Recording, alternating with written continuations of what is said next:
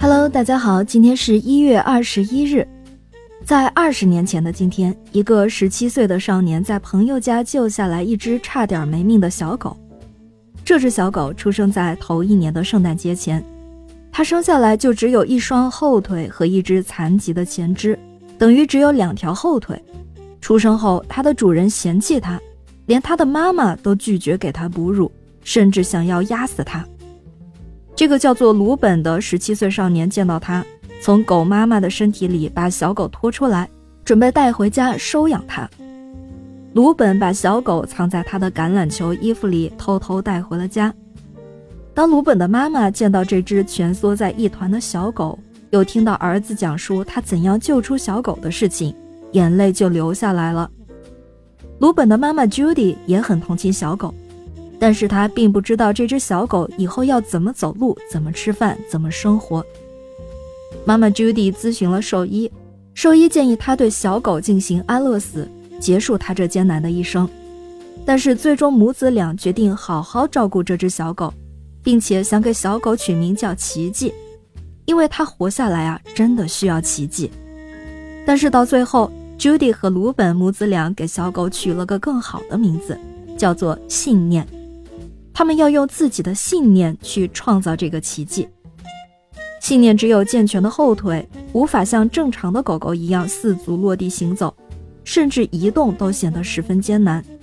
Judy 想出了个好主意，他把信念放在滑板之上，让它可以感受到移动的感觉，并且用食物作为奖赏，诱惑信念站立和跳跃，直到它慢慢开始熟悉用双腿站立。然后在雪地里。Judy 用了整整六个月来训练信念直立行走，直到最后，他可以像人类一样用两条腿步行，是不是真的是一个奇迹啊？学会了步行的信念，能在公园追鸭子和松鼠，他开心地站起来，比普通的狗还要高。他会站立起来和孩子们一起玩耍，还会像关切你的人一样去医院看望生病的人们，鼓励他们。会像最亲切的伙伴陪伴那些孤独的老人，他像是耀眼的明星，无论走到哪里都会成为人们瞩目的焦点。慢慢的，信念变得无人不知、无人不晓，它成为了一条名犬。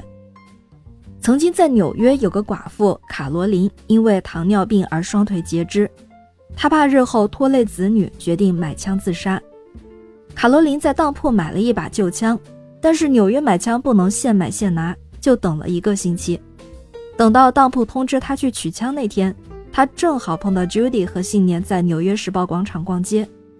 卡罗琳在电视上看到过信念，他遇到信念，泪流满面地告诉了 Judy 他的故事。信念也乖乖地趴在卡罗琳的大腿上，静静听他说话。